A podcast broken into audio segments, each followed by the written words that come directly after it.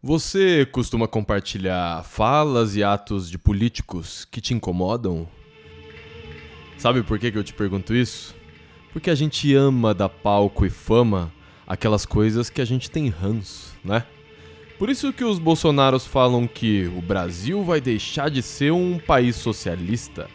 Por isso que um cara que quer viralizar nas redes sociais, ele faz um vídeo mostrando seu bíceps e fala: Desculpa, meninos, mas eu sou 100% hétero.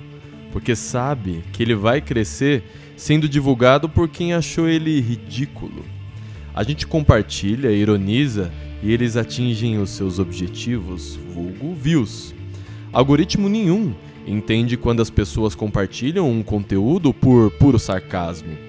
O que o algoritmo entende é: opa, Conteúdo bem compartilhado, comentado e com bastante reação. Deixa eu espalhar ainda mais.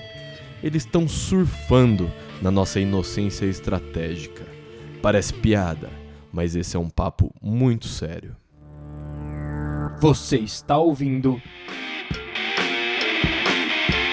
Shopcast.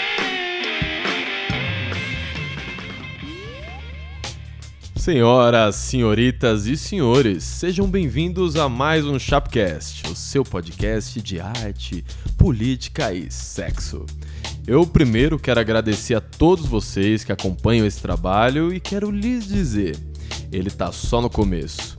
A gente tem muitas ideias e não é só pro Chapcast, mas também para outros projetos de podcast. Sabem aquele texto do Isaac morreu de tiro na esquina? Será que ele cairia bem numa narração? Hum, será? Agradecimentos também ao meu parça Guilherme Nakata, o mago das baquetas, baterista da Nomad Orquestra e também produtor de podcasts. Ele é o responsável pela gravação, edição e também pela trilha sonora animal do Chapcast. Sem mais delongas, vamos ao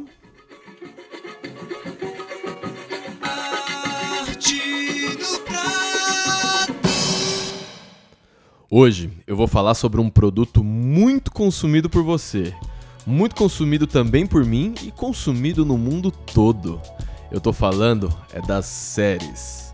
Aqui eu fiz um levantamento de 5 séries que valem muito a pena de serem assistidas. É uma mais louca que a outra, e eu começo a recomendação de hoje pela série Years and Years. Pense em Black Mirror.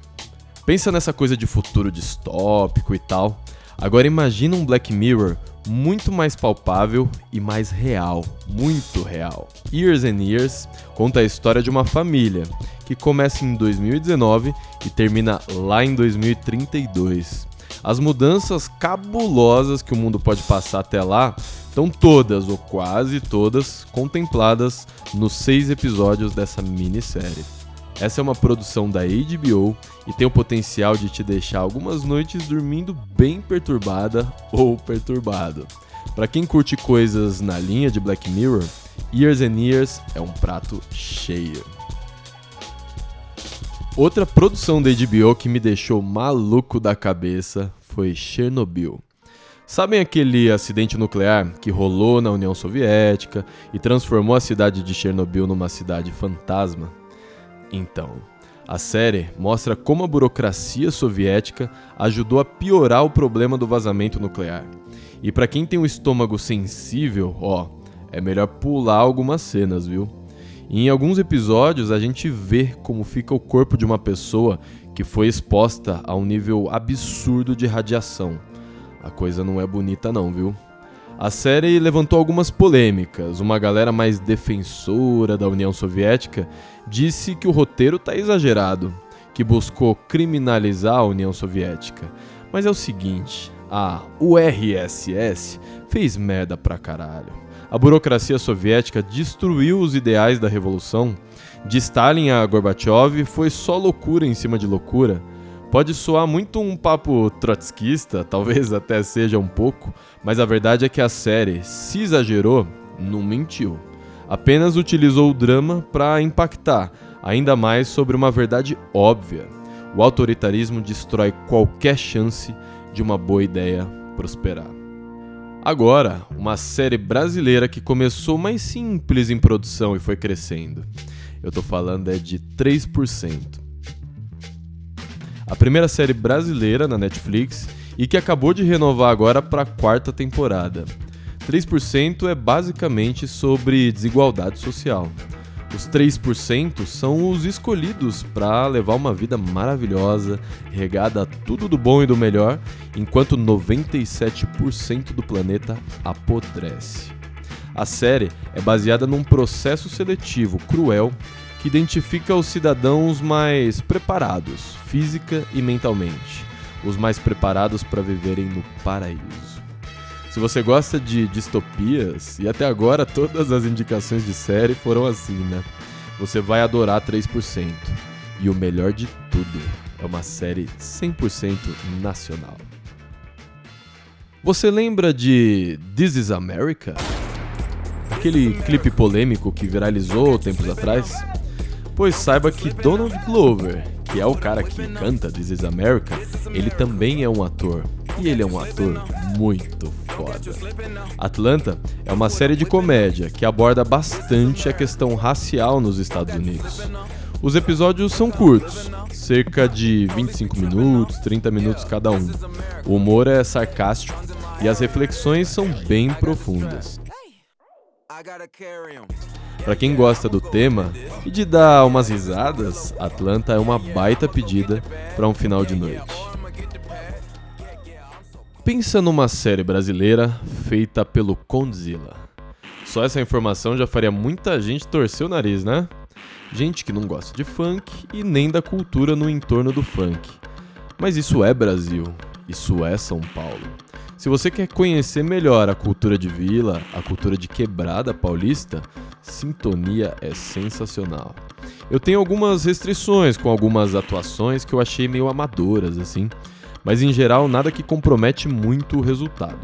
Sintonia é sobre putaria, drogas, religião e funk. Se é pesado para você, imagina para quem vive essa realidade todo dia, desde que nasceu. Vale a pena conhecer mais de perto um pouco de como funcionam as vielas, becos e as favelas paulistas. Sintonia da Netflix.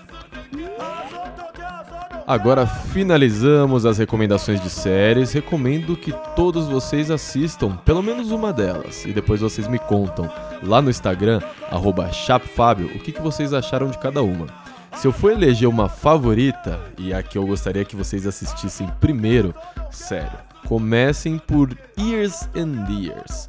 Essa série é muito foda, eu já falei pra caralho dela. Qualquer bar, qualquer rodinha de amigo que eu vou, eu falo dessa série. Years and Years da HBO. Baixem o torrent, assistam pelo NetNow, deem algum jeito de assistir essa série. É muito, muito, muito foda. Shopcast.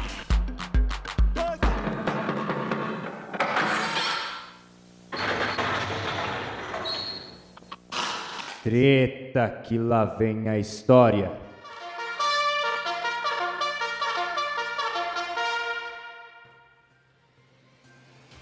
A treta entre JB e JD tá só começando. JB, Jair Bolsonaro. JD, João Dória. Ambos vão disputar a presidência da República em 2022, isso tá claro.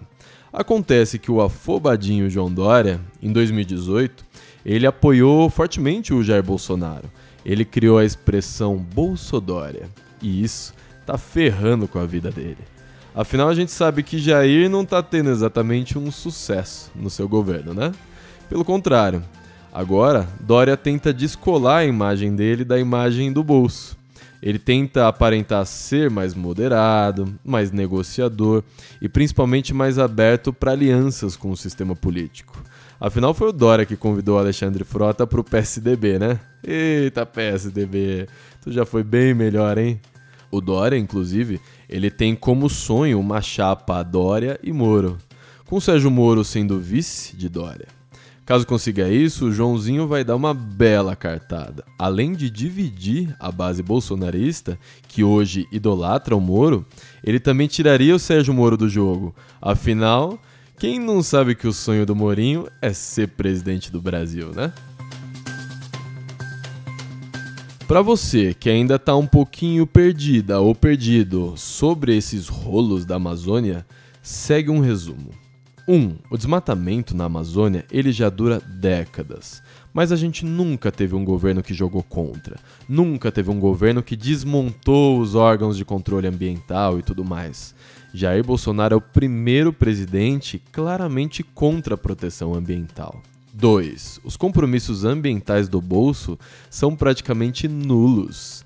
Ele e o Salles estão destruindo por completo qualquer chance de a gente ter uma credibilidade internacional de que de fato estamos protegendo o ambiente ou tentando frear um pouquinho o avanço do desmatamento. 3. Esse Ricardo Salles, ele é o ministro do Meio Ambiente que o Bolsonaro pediu a Deus. O cara praticamente nega o aquecimento global. O cara fala que queimadas começam, pô, um, um senhorzinho lá tava botando fogo no fundo do quintal dele. Sabe-se lá o que aconteceu depois. O cara relativiza tudo. É incrível. Quarto, o desmonte dos órgãos ambientais. Existe o IBAMA, existe o ICMBio, que é basicamente o Instituto Chico Mendes. Sabe o que, que o Salles e o Bolsonaro fizeram? Demitiram praticamente 80% da diretoria. Sabe o que, que eles colocaram no lugar? Um monte de militar. Olha que beleza. 5. As falas do Bolsonaro, elas incentivam o desmate. Ele ironiza, ele fala, ah, então eu sou o senhor motosserra agora. 6. Dia do Fogo. Para quem não sabe, o Dia do Fogo ele ocorreu há umas duas semanas em que esses donos de terra passaram um recado para o Bolsonaro e queimaram muitos e muitos hectares. A intenção foi passar um recado para o Bolsonaro de que eles estão prontos para trabalhar. Então eles se juntaram, se articularam e meteram fogo na floresta, um dia que já está sendo conhecido como Dia do Fogo. 7. Dias depois do Dia do Fogo, quem é de São Paulo sabe o que aconteceu com o céu de São Paulo. Eram três e meia, quatro horas da tarde, o céu ficou preto. Eu olhei pela janela e não estava entendendo. Eu falei, meu, o que, está acontecendo? Que céu preto é esse? Beleza, parecia que ia chover alguma coisa, mas ele estava totalmente escuro. Dias depois, a gente descobriu que o céu preto de São Paulo, que São Paulo virou noite, ele era fumaça de queimada quando a fumaça da queimada encontrou com a frente fria de São Paulo a gente ficou com o céu escuro, de repente, para ter um recado da merda que estava por vir pela frente. 8. Dias depois, Emmanuel Macron convocou reunião de emergência do G7 para falar sobre a Amazônia. Ele colocou uma pressão ali nos outros países do G7 e falou: a pauta da Amazônia é uma pauta urgente. 9. O Bonossauro e os Bonominions começaram os ataques ao Macron. Começaram a dizer que Macron mentia, que espalhava fake news e blá blá blá, blá blá blá, blá blá blá. 10. Começaram algumas ameaças de sanções contra o Brasil. Ah, vamos boicotar a carne do Brasil. Ah, vamos boicotar a soja do Brasil. Ainda bem pra gente que isso não se concretizou. Por enquanto a gente só teve uma sanção, um boicote, na verdade, da, de alguns importadores de couro. Nada além disso, se eles começarem a boicotar o agro brasileiro e a pecuária brasileira, a gente tá muito fodido. A economia vai cair muito. Afinal, a gente sabe que o agro e a pecuária eles sustentam bastante da economia do Brasil. 11. Macron pressionou ainda mais, se reunindo com os líderes no G7, ele falou: a gente não pode deixar isso continuar, o Bolsonaro não pode continuar fazendo o que ele está fazendo.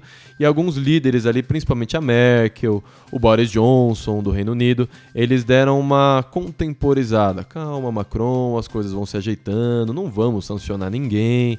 Pouco a pouco a gente vai pressionando, vamos oferecer dinheiro para o Brasil para eles impedirem os incêndios e controlarem os incêndios que já estão acontecendo. 12. E para finalizar, o Bolsonaro vai e ironiza a esposa do Macron.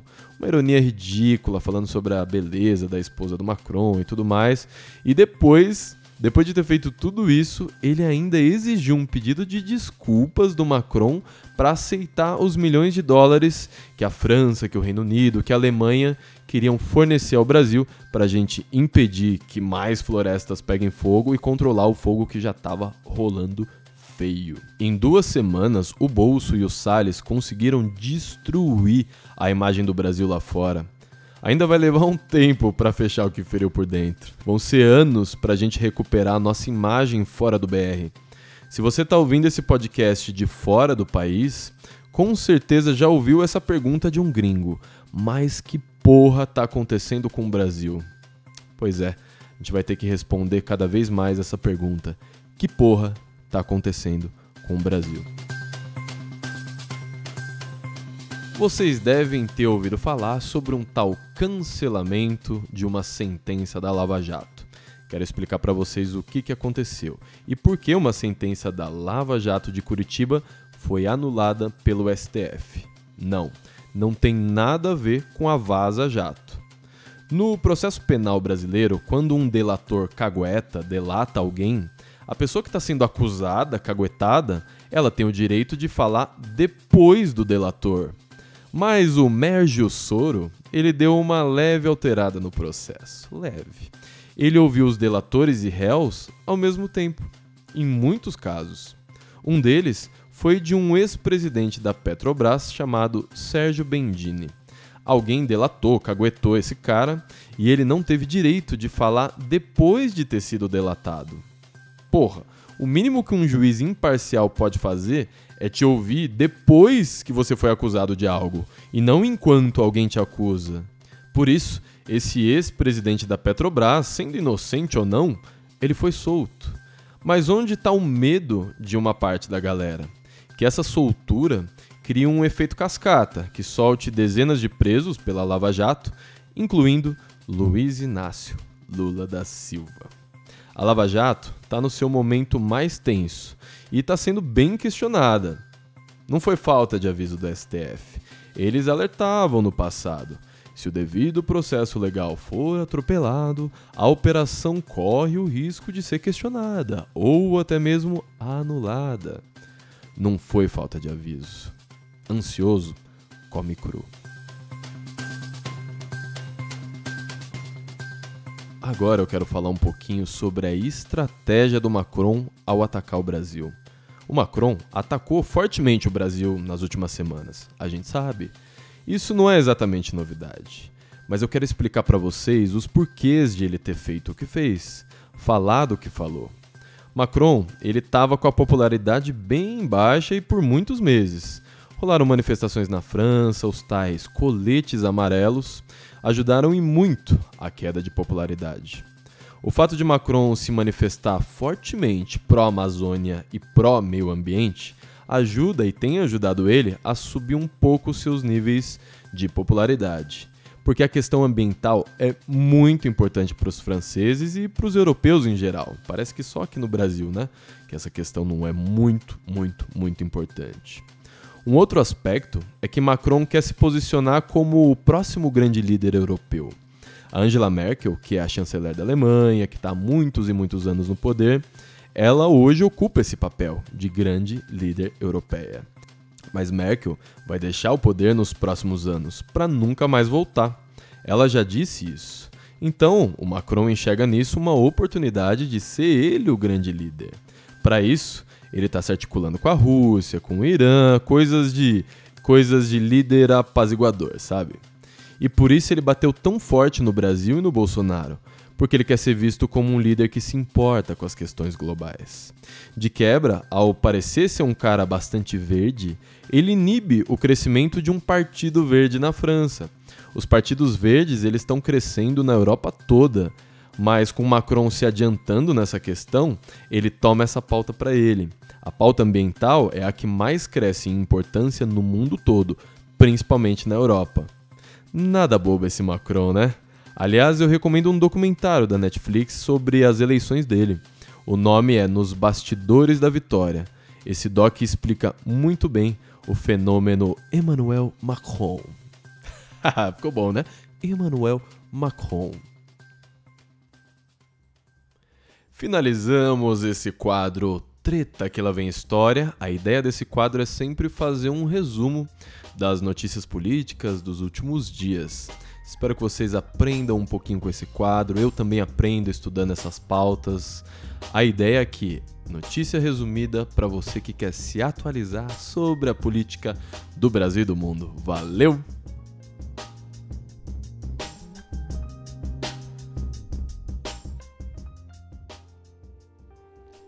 Geme que eu te escuto.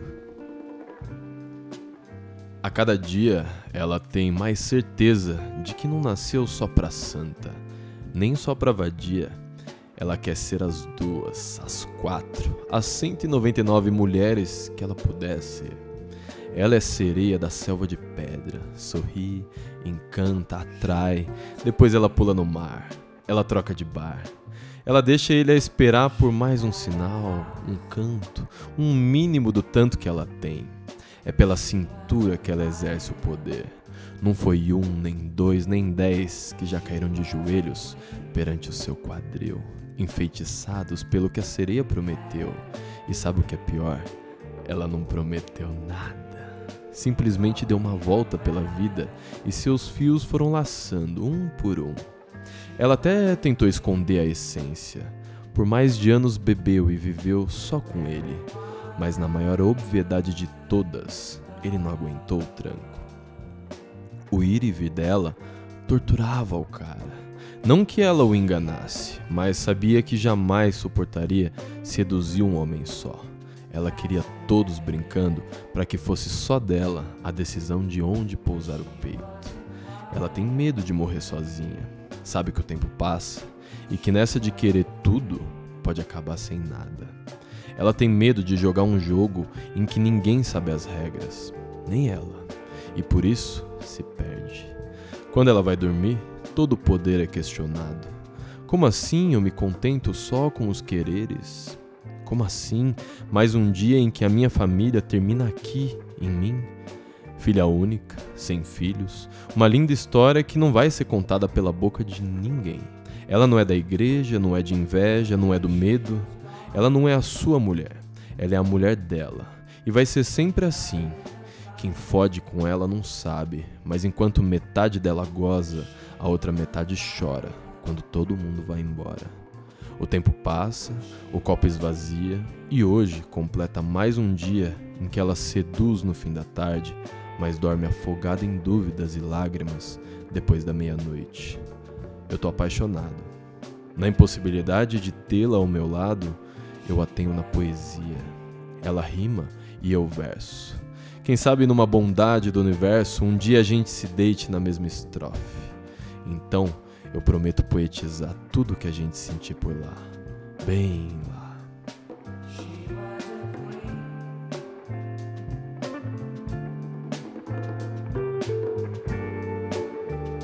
E vale dizer que você pode apoiar o Chapcast. É só acessar padrim.com.br barra Chapcast você vai descobrir diversas maneiras de ajudar a gente e claro, existem algumas recompensas que você vai adorar. Você ouviu?